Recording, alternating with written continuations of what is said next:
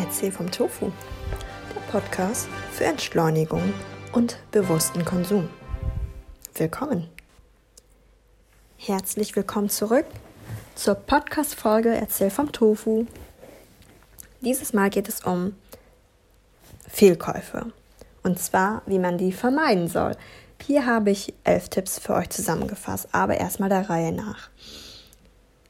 Ich erzähle dir eine Geschichte. Und ich glaube, es ist keine neue Geschichte, die ich dir jetzt hier erzähle. Und zwar, die Hauptperson ist Frau Holle. Frau Holle hat mal wieder eine Vase gekauft, die nun seit zwei Monaten im Keller verstaubt und nie den Auftritt auf dem Küchentisch bekommt, die die Vase verdient hätte. Und Frau Holle ist um 25 Euro leichter. Ein klassischer Fall von einem Fehlkauf. Auch ihr Mann Herr Holle hat ein paar Hemden im Kleiderschrank hängen, in die er nie passte, aber für den Fall gekauft hat, sobald er sein Wunschgewicht erreichen würde. Die Hemden hängen da schon seit einem Jahr einsam herum und Herr Holle hatte 100 Euro dafür ausgegeben. Seien wir ehrlich, jeder von uns war mal Herr oder Frau Holle und jeder kennt die Geschichte. Ab und an, immer mal wieder oder alle paar Monate, der, das ist so ein Kreislauf.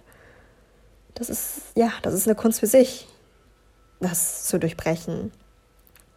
So, und seit zwei Jahren sind mein Freund und ich mittlerweile eigentlich sehr gut darin geworden, Fehlkäufe zu vermeiden. Wir besitzen nur noch Dinge, die uns Freude bereiten, uns dienen und mit Achtung seinen Platz in unserem Leben eingenommen haben. Natürlich sind wir beide nicht perfekt darin, aber sind sehr zufrieden mit unserem Einkaufsverhalten.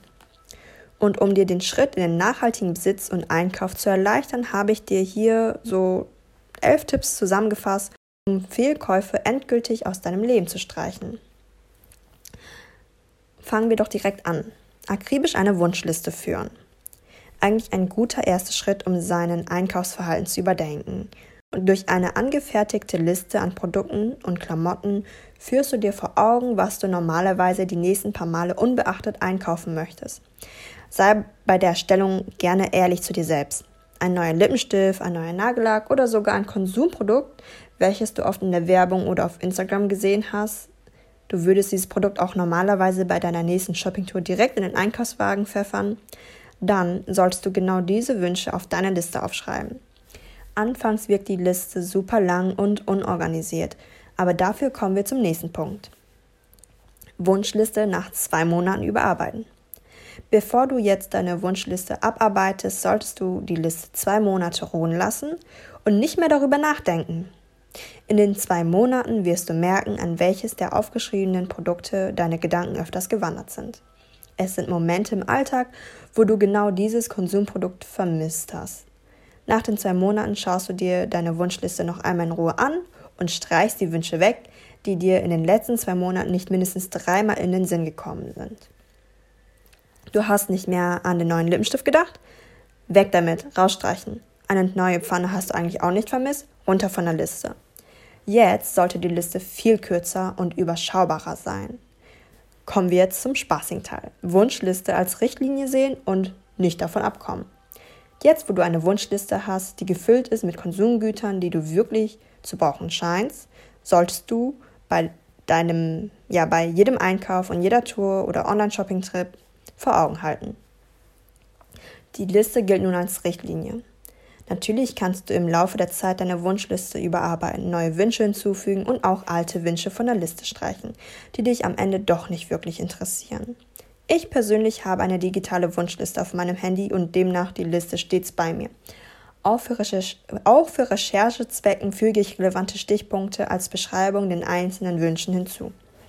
Für unkomplizierte, einfache Listen empfehle ich dir Trello, das ist jetzt keine Werbung, also ich wurde jetzt nicht von Trello bezahlt, wäre schön, wenn, aber nein.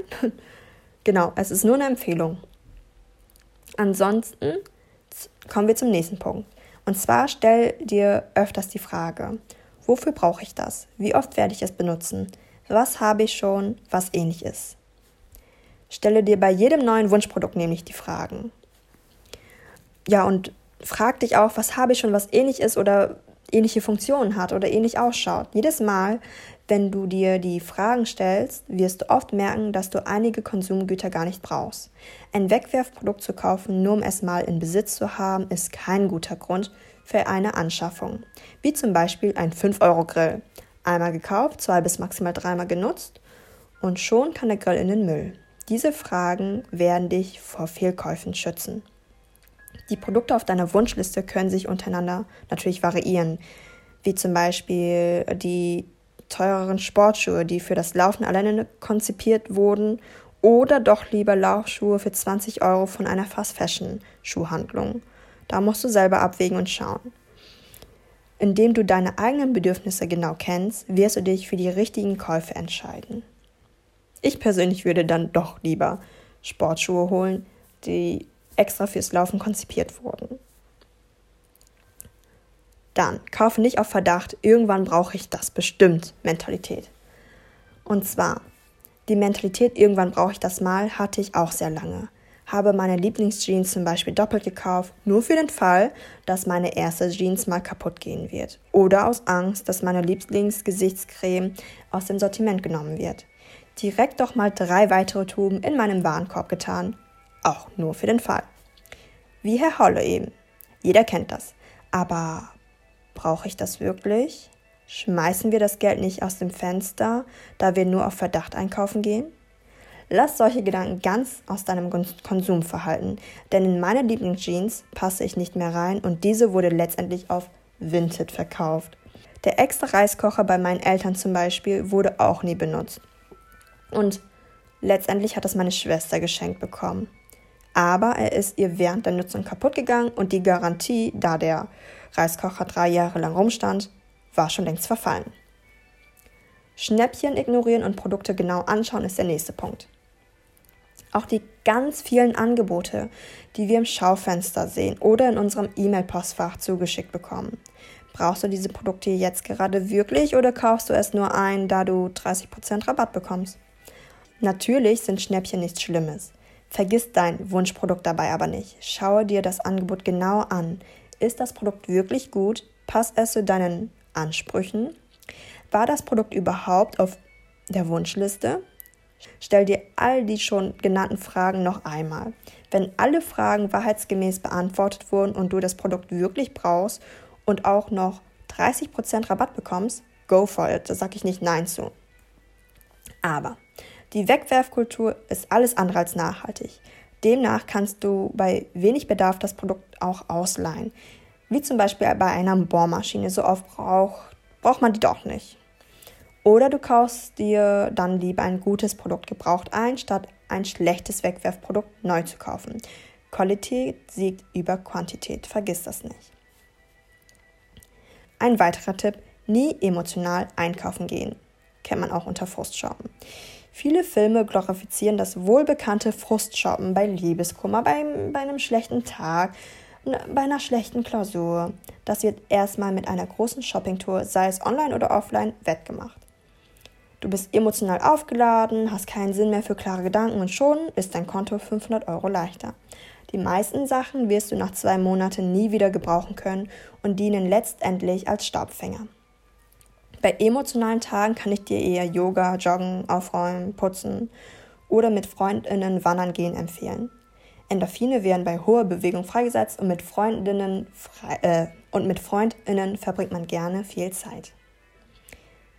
Nächster Punkt, beziehungsweise ein weiterer Tipp, viel Zeit beim Shoppen einplanen. Unter Zeitdruck einkaufen gehen ist nicht nur stressig, sondern verleitet uns dazu, schnell noch ein weiteres Konsumgut in den Einkaufswagen hinzuzufügen. Nimm dir Zeit.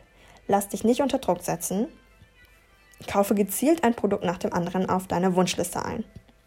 Plane aber realistisch viel Zeit ein. Du solltest nicht auf Teufel komm raus die ganze Liste innerhalb eines Tages abarbeiten, um Gottes Willen.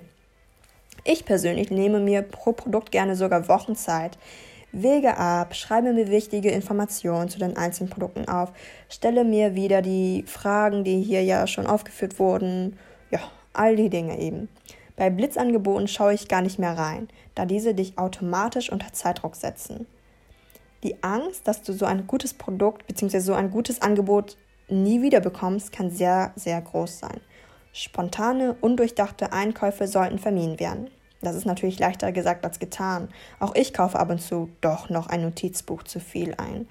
Schuldig, aber es hält sich in Grenzen. Und weiterer Tipp, Äh, weiterer Tipp. Ist es ein Trend? Passt das wirklich zu mir? Ja, weitere äußere Einflüsse können dein Kaufverhalten formen, wie zum Beispiel Trends. Wenn es um Mode geht, gebe ich dir folgende Tipps. Finde deinen eigenen Stil und bleibe ihn dir treu. Ansonsten stell dir bei jeder Versuchung die Frage, ob das Oberteil oder die Hose wirklich zu dir passt. Trendprodukte kommen und gehen, aber deine eigenen Bedürfnisse formen sich langsam und stetig. Trends kannst du eigentlich schnell vermeiden, indem du dir deine Bedürfnisse, deine Werte, Anforderungen und deine Wünsche klar definierst und dir Zeit vor jeder Anschaffung nimmst. Ein weiterer Tipp, Reviews und Fotos recherchieren. Ganz wichtig ist nämlich die Vorarbeit. Bevor ich blind ein Produkt kaufe, sei es ein Fernseher oder ein neues Buch, wird Google und Ecosia nach relevanten Bewertungen und Produktfotos durchforstet.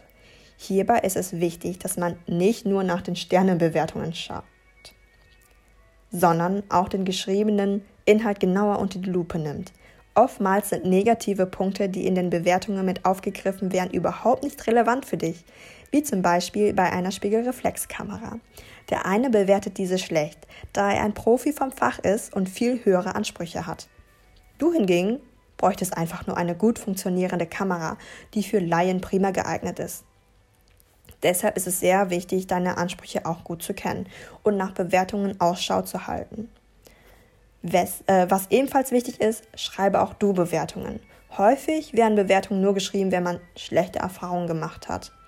Gute Erfahrungen werden oft nicht im Netz kundgegeben. Wenn du also auch bei guten Erfahrungen eine Bewertung zum Produkt hinterlässt, kannst du neue Käufer ungemein damit helfen.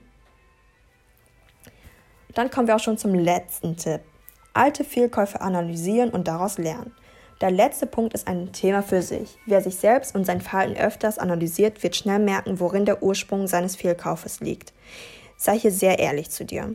Rufe dir alte Fehlkäufe in den Sinn und analysiere, warum du ausgerechnet dieses Oberteil, diese Hose, diese Vase etc. gekauft hast. Was hat dich verleitet? Wie oft hast du es seither benutzt? Notiere dir die Punkte und greife das Problem am Schopf. Meist kaufen wir ein, um ein leeres inneres Loch zu füllen oder aus Angst, dass dieses Angebot so nicht mehr wieder auftauchen wird oder aus Zeitdruck oder es war ein Trend und du wolltest dazugehören. Wenn du genau weißt, wie die letzten Fehlkäufe entstanden sind, kannst du dich darauf konzentrieren und dein Kaufverhalten nachhaltig verändern. Und jetzt noch einmal eine kurze Zusammenfassung, weil das waren ja schon viele Punkte. Elf, um genau zu sein. Ähm, ja, Tipp Nummer 1, akribisch eine Wunschliste führen. Tipp Nummer 2, nach zwei Monaten Bedenkzeit Wunschliste überarbeiten. Tipp 3, Wunschliste als Richtlinie nehmen und immer wieder bearbeiten. Tipp 4, sich ehrlich fragen, wofür man dies braucht und wie oft man es nutzen wird. Tipp 5, nie auf Verdacht ein Konsumgut einkaufen. Tipp 6, Schnäppchen aus dem Weg gehen. Tipp 7, Lieber bei emotionalen Tagen sich körperlich betätigen und Frustshoppen vermeiden. Tipp 8. Viel Zeit beim Shoppen einplanen. Tipp 9. Keine Trends hinterherrennen. Tipp 10. Reviews und Fotos recherchieren. Und Tipp 11. Alte Fehlkäufe analysieren und nachhaltig daraus lernen.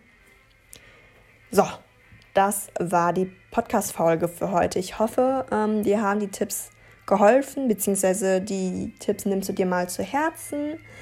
Wie gesagt, das ist kein Muss, das sind nur Tipps, die äh, mein Freund und ich befolgen, um unser Kaufverhalten äh, ja, zu beeinflussen und nachhaltig zu konsumieren und Fehlkäufe aus dem Weg zu gehen.